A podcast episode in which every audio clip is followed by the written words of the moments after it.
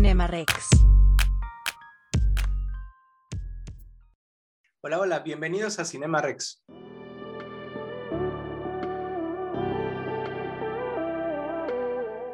En esta ocasión reseñaremos dos películas de Netflix que salieron recientemente, The Unforgivable y Power of the Dog.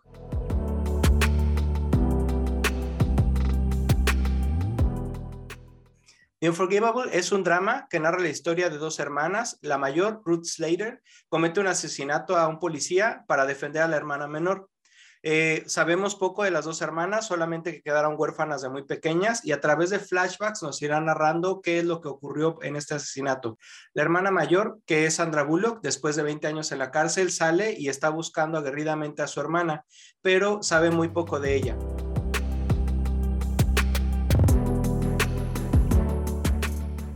El personaje de Sandra Bullock es un personaje muy bien dibujado, es una mujer fuerte, aguerrida, que ha sufrido mucho en la cárcel y es especialmente buleada porque mató a un policía. Entonces, en la cárcel la bulean, al salir de, la cárcel entra un sistema en el cual también es muy, muy en el cual también es muy criticada y le es muy difícil reincorporarse a la sociedad, pero no por ello cesa de buscar a su hermana menor.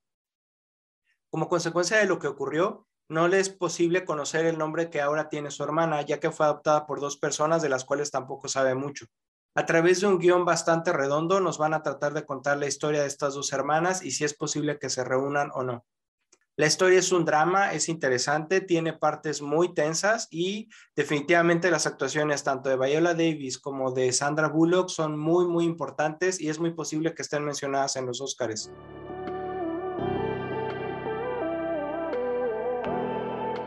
Existen algunos errores importantes en la película y me gustaría comentar dos en particular.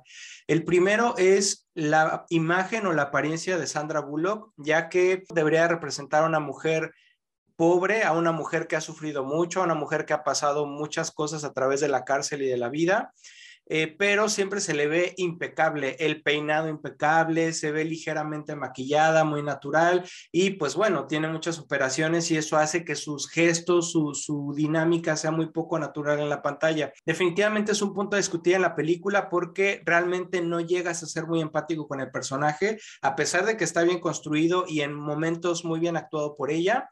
Eh, la, apariencia física hace que no, no le creas que es una mujer que ha sufrido, que es una mujer pobre, paupérrima, realmente no tiene ni en qué caerse muerta. Eh, justo por el tema de que desde la ropa, el pelo, el maquillaje, cuidan mucho, ella cuida mucho su imagen, demasiado para un papel de este tipo. Ahora, no necesariamente por ser una mujer guapa tiene que verse bien siempre o no es posible que se le vea o se le adapte para un personaje como es en este caso. Eh, a, Charlize Theron la vimos fea, realmente fea en Monster, eh, cuando es una mujer hermosa, y a Sandra Bullock, a pesar de que es hermosa, ahorita no, realmente no la maquillaron o no se dejó quizá trabajar para poder mostrar en pantalla lo que era una mujer con esas características.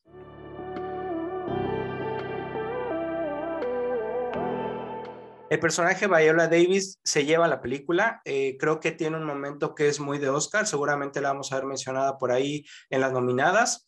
Eh, y el guion hace que la interacción entre ellas dos llegue a un punto de tensión que definitivamente vale la pena ver. El personaje de Vincent Donofrio también es muy bueno. Vincent Donofrio uh, lo recordaremos por, por la serie de Daredevil, es Kingpin. Eh, es un muy buen actor, tiene un buen rango actoral y en esta película, a pesar de que su papel no es muy importante, también eh, rellena mucho de lo que las situaciones que a veces la apariencia de Sandra Bullock hace que, se pierda el foco en el guion de la película, regresen un poquito hacia donde debería de ir.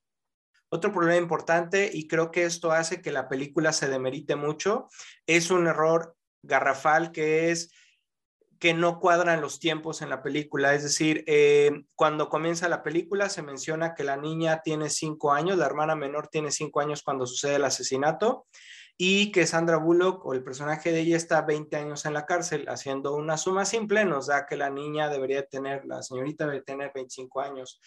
Y en la película se, se representa a una mujer menor de edad. Entonces ahí no cuadra con, lo que se menciona en la misma película y ese pequeño detalle sí hace que el guion se caiga mucho eh, en cuanto a la credibilidad. Eh, si no pones atención, realmente es un detalle que se pasa por alto, pero si haces las cuentas, no cuadra y empieza ahí a haber muchos huecos importantes para la trama. Creo que es un error que se les fue y que sí es importante mencionar porque por ese simple error, ya si se pensaba que llegara a nominaciones, definitivamente no va a llegar.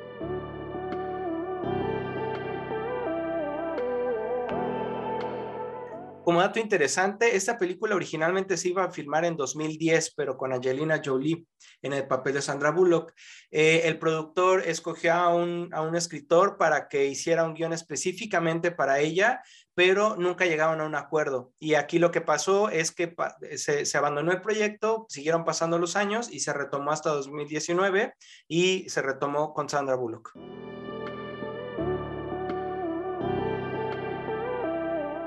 Ahora vamos a hablar de una película que salió en Netflix el primero de diciembre llamada The Power of the Dog.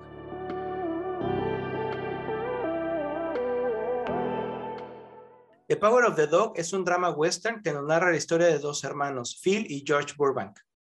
Los dos hermanos viven en el viejo oeste americano y viven en un pueblo que se está recién formando. Los dos hermanos aparentemente tienen mucho dinero y por eso les permite controlar en buena medida la interacción con todos los habitantes del pueblo. Los dos hermanos tienen una relación un poco caótica, realmente no se entiende bien si se llevan muy bien o se llevan muy mal. El drama de la película comienza cuando uno de los dos hermanos decide casarse con la viuda del pueblo, que es representada por Kirsten Dunst, eh, y resulta ser que ella tiene a un hijo que es muy, muy afeminado. Benedict Cumberbatch en esta ocasión es el villano de la película, que es el, hermano que está incómodo, digamos, con la situación, es Phil Burbank, y eh, en particular él, va a representar el, papel de un, de un hermano eh, agresivo, macho, intolerante, muy dominante en, la relación entre los dos hermanos y que realmente va a ser una figura de mucho peso y de mucha agresión contra la nueva situación familiar del hermano eh, que se casó con la viuda y el hijo afeminado. La historia está narrada en actos, como si fuera una obra de teatro, y nos va a ir narrando lo que va a ir sucediendo entre la interacción de los esposos y el hijo con este hermano incómodo. Las actuaciones son de primer nivel. Creo que destaca por mucho la actuación de Kirsten Dunst, quien representa a esta mujer contenida, sumisa, enojada con la vida. Eh, eh, no es para nada una mujer explosiva o, que llegue a, regresar las agresiones del, hermano incómodo, sino que más bien es una mujer que contiene, reprime todo lo que le pasa y sí llega a explotar en algún momento, pero es muy interesante cómo evolucionando su personaje y cómo ella va representando esa contención y ese sufrimiento interno casi callada, casi con, la pura expresión facial y con la mirada, va representando a esa mujer que está sufriendo mucho internamente. Jesse Flemons es el hermano George Burbank, quien se casa con la viuda. Creo que es un actor que tiene un, un, rango limitado, pero que es bueno dentro de ese rango. Lo hemos visto en Breaking Bad en un muy buen papel. En esa ocasión no es la excepción, hace un muy buen papel también. Eh, sin embargo, sí creo que tanto su personaje como la actuación sí están un poquito abajo o de lado en la película.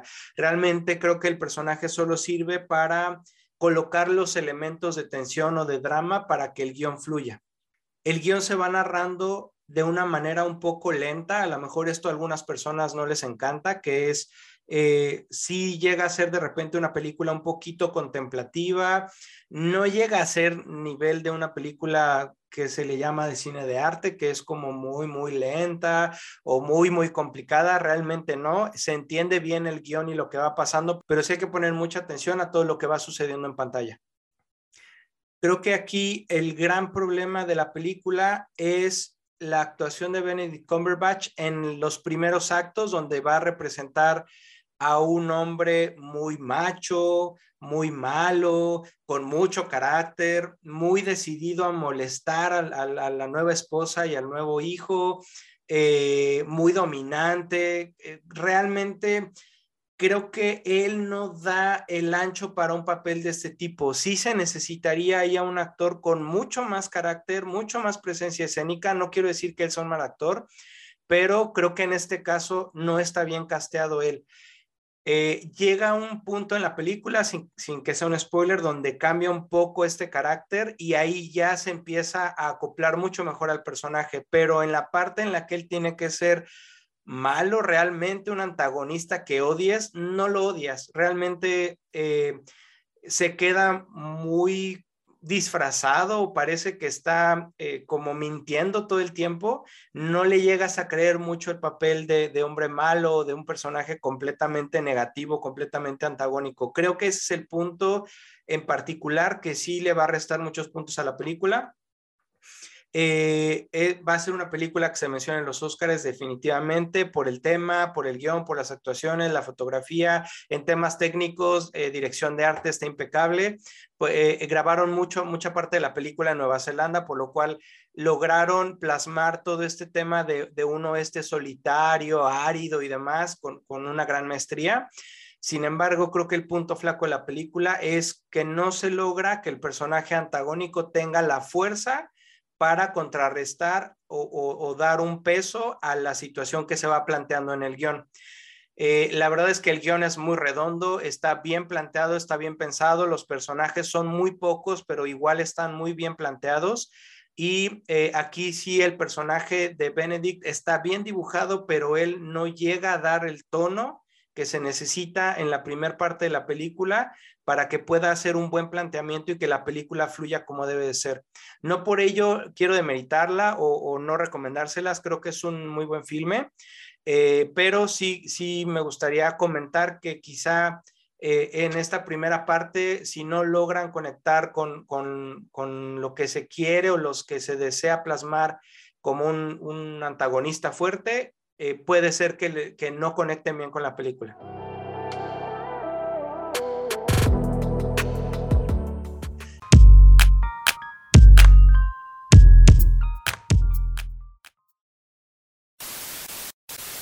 El personaje que representa a Salma Hayek. Salma Hayek.